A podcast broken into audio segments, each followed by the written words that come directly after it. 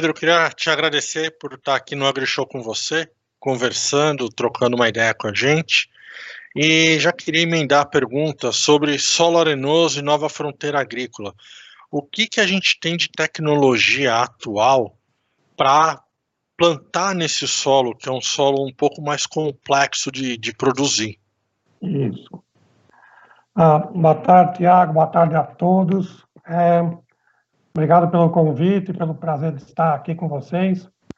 É, esse, essa questão dos solos arenosos ela tem sido uma questão de trabalho de muito tempo nosso, porque os solos arenosos, normalmente, eles são considerados solos inaptos, ou solos assim, marginais para a agricultura. Uhum.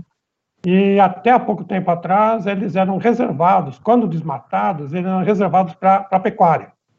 E tá. pastagens de baixo rendimento, pastagens com baixa capacidade de suporte, ah, são, são áreas que têm um, um estado de degradação, às vezes forte, né, mas existe algum estado de degradação pela própria característica. Porque são solos e predomina a fração areia. Né, 80% ah. ou, ou, mais do, do, do, do, peso do solo é uma fração, fração areia. Né? É, nós estamos considerando solos arenosos ou solos de textura leve, aqueles solos que têm até 20% de argila, né, uhum. até a profundidade, na profundidade de 75 centímetros ou mais. Ou seja, a, são so, inclusive solos que são considerados de textura média, né, como latossolos, agissolos, eles tendo um, um, uma, uma, camada acima de 75 uh, ah, centímetros, onde a textura é areia, areia franca ou franco arenoso, ele é considerado um solo arenoso. E por ah. que isso? Porque eles têm o comportamento de um solo arenoso, como o que a gente chama de neossolo quartzarênico, que é aquele que ele é arenoso do topo até a profundidade, né? até um metro e meio, dois, três metros, realmente são solos bem, uhum. bem profundos.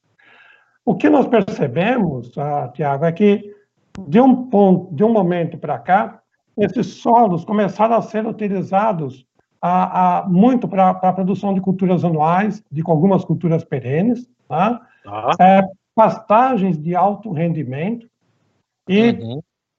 nós começamos a perceber que isso aí estava acontecendo em uns solos que, ah, pela legislação brasileira, eles são solos que não poderiam ser utilizados. Né? Tá. Solos, principalmente os solos abaixo de 15% de argila, né, os neossolos quartzarênicos, principalmente, os atosolos uhum. pisamínticos, eles não poderiam ter sido utilizados. Mas o que faz com que esses solos lá do oeste da Bahia, que tem a maior produção de soja, quer dizer, há dois anos atrás, e parece que esse ano vai se repetir, a maior produção de soja, a maior produção de algodão, a maior produção de milho do Brasil, uhum. possam ser esses solos arenosos e estão produzindo bem. Como é que alguns solos de Mato Grosso, né, Mato Grosso do Sul, alguma coisa da região de Pedro Afonso, no Tocantins, né, mesmo o Arenito Caiuá, no Paraná, oeste, sudoeste do noroeste do Paraná, estão produzindo com altas produtividades. Uhum. Então, são duas coisas que aconteceram nesse momento, né? desde o momento que a gente tinha esse conhecimento sobre solos arenosos até hoje. Primeiro, a nossa agricultura mudou. Tá? Tá. Hoje não se fala mais em agricultura sem se falar em sistema plantio direto. O plantio tá. direto, o sistema direto está presente em todas as áreas. Alguns eles fazem um plantio direto, né, ainda não muito, é, é, não, não com todos os princípios respeitados, mas uhum. muitos usam ou fazem o sistema plantio direto em toda a sua plenitude. Não tá. revolvimento do solo, a rotação plurianual de culturas, e a cobertura permanente do solo, seja com, com, com plantas vivas ou, ou resíduos, mas de culturas específicas para a cobertura do solo. Esse ah. é o sistema plantio direto. Ele viabilizou a agricultura nesses solos que tem um baixo teor de matéria orgânica, tem baixa retenção de água, baixa retenção de nutrientes, alta, uhum. alta suscetibilidade de erosão. Ele começou a possibilitar esses solos a serem utilizados. Tá. Só que tem um problema, Tiago, não são todos os solos arenosos que são solos arenosos. Existem solos arenosos e solos arenosos. Era é. isso que eu te perguntei. É, é são duas perguntas em uma que eu queria te fazer. Uhum. Aonde que a gente encontra esses solos no Brasil? Se eles estão concentrados, mas você já respondeu que já comentou que eles estão distribuídos. Distribuídos no Brasil inteiro. E, e, o, que de, o que diferencia solo arenoso do solo arenoso que você está falando? Exatamente. É, principalmente a fração areia. Né? Quando esses ah. solos têm mais de 80% de, de, de areia, essa fração areia está distribuída, areia grossa, areia média, areia fina. Tá. Dependendo do tipo de areia e da, da relação das proporções, por exemplo, da areia fina e areia grossa, ou areia grossa, areia total, ele tem um comportamento diferente. Então, tá. nós temos alguns indicadores que, que, nos, que, que, que, que dividem esses solos. O solo onde predomina areia grossa, né, com algumas características de média fina e também é, silta e argila, que complementam, eles são, são solos que não deveriam estar sendo utilizados. Nem para pastagem, na verdade. Tem, são solos que deveriam estar sendo colocados em preservação uh, ambiental. É, uhum. Eles são altamente altos produtores de água, né, porque eles têm uma, uma, uma capacidade de infiltração alta, eles recarregam os aquíferos, só que quando eles são desmatados e quando são, são desprotegidos, desprotegidos né, sem vegetação, uhum. eles passam a ter uma alta sistema de erosão e aí eles começam a, a, complicar. É onde nascem as vossorocas, nascem as grandes ravinas, né, onde acontece a erosão. E onde as pastagens estão com aquela cobertura vegetal praticamente nenhuma, né, o, o gado está aí pastoreando dois, três hectares, uma cabeça de gado pastoreando dois, três hectares, o que hoje, né, na nova agricultura, na agricultura atual, é impossível.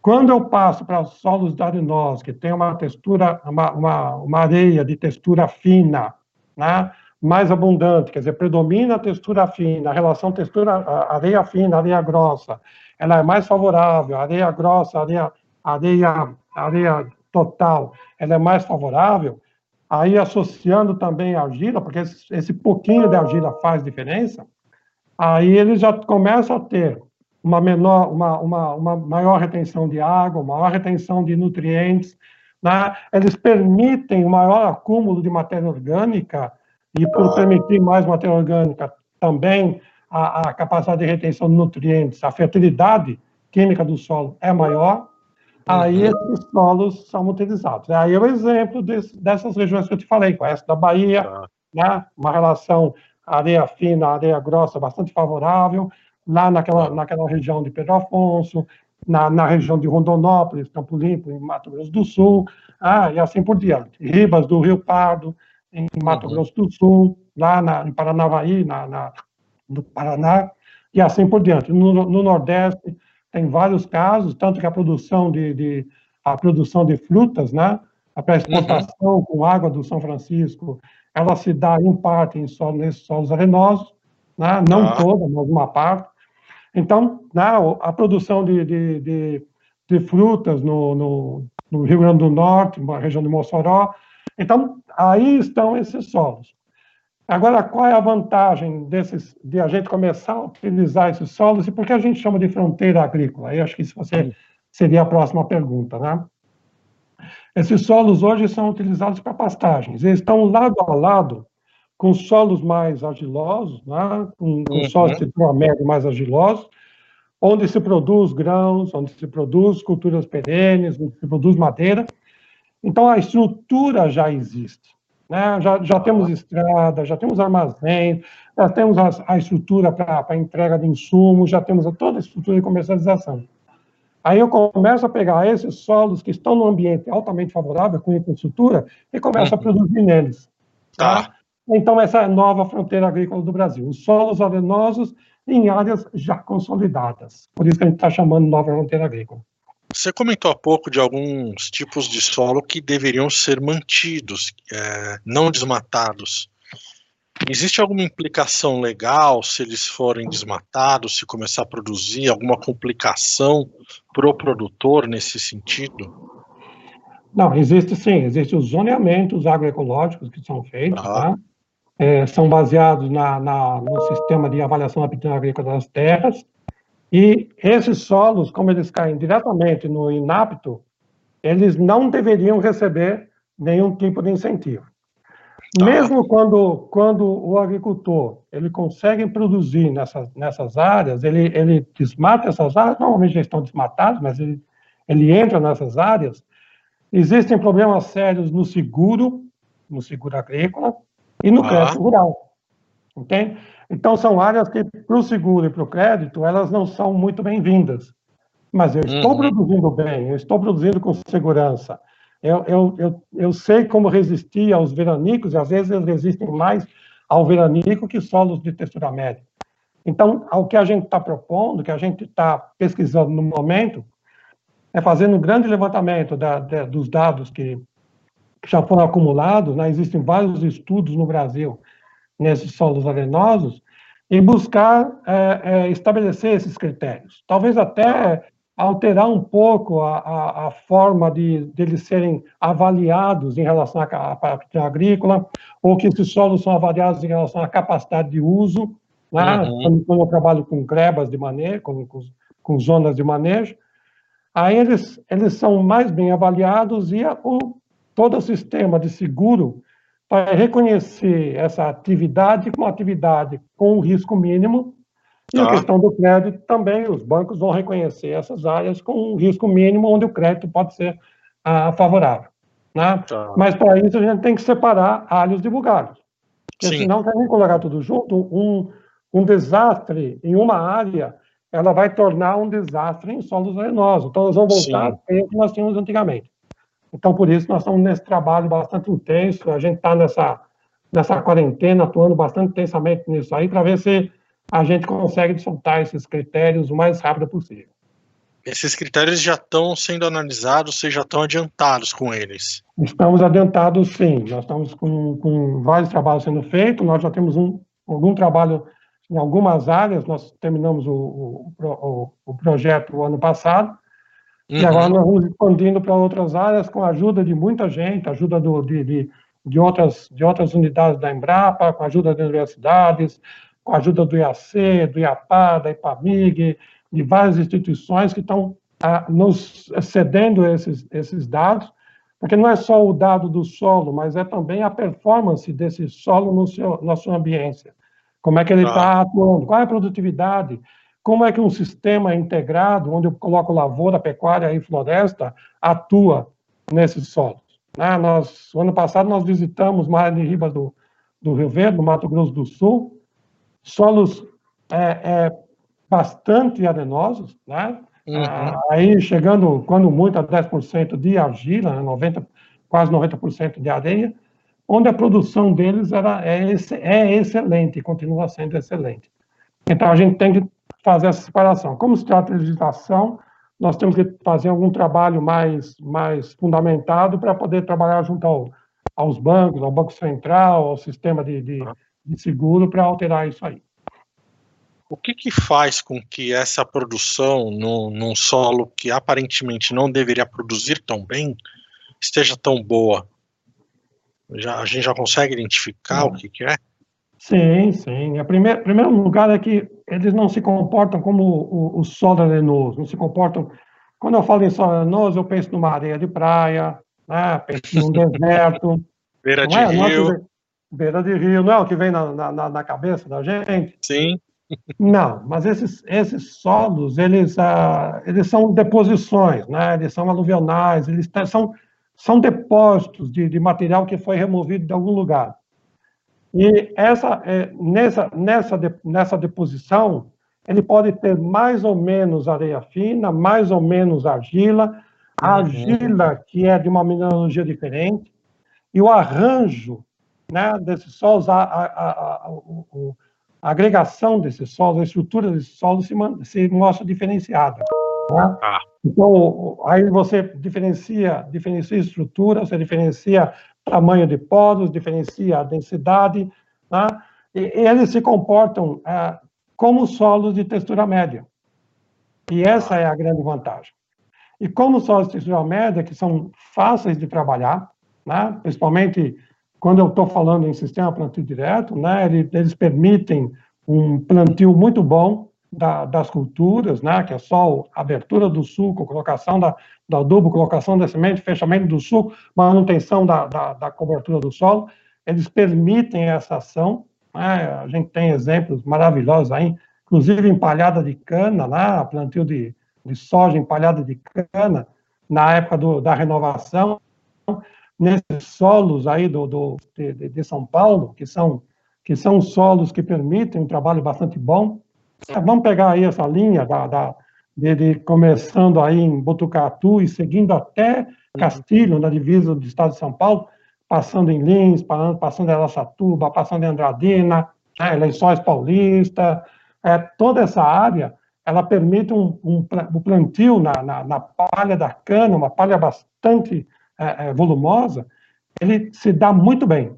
Aí eu consigo uhum. produzir soja, girassol, amendoim, vários, várias culturas eu consigo semear em plantio direto.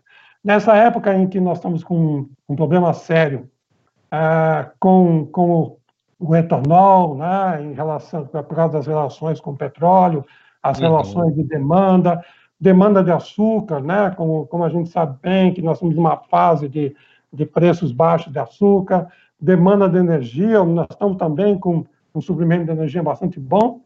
Por que não fazer a reforma desses canaviais? Né? Sim. Nesses solos que são considerados solos favoráveis, mesmo de textura, de, de, de textura, textura leve, uhum. e fazer o plantio de soja, né? depois entrar com uma braquiária, um milho com braquiária, ah. voltar a soja, fazer uma reforma, de dois anos. É uma sugestão para o pessoal, dos produtores de cana de São Paulo, que pensem seriamente em fazer, fazer isso.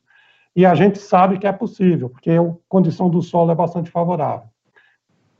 E além de, de, da condição de plantio, né, que é bastante favorável, nós temos uma, quando, quando eu coloco matéria orgânica nesse solo, a resposta deles é muito mais efetiva que solos mais, mais agilosos.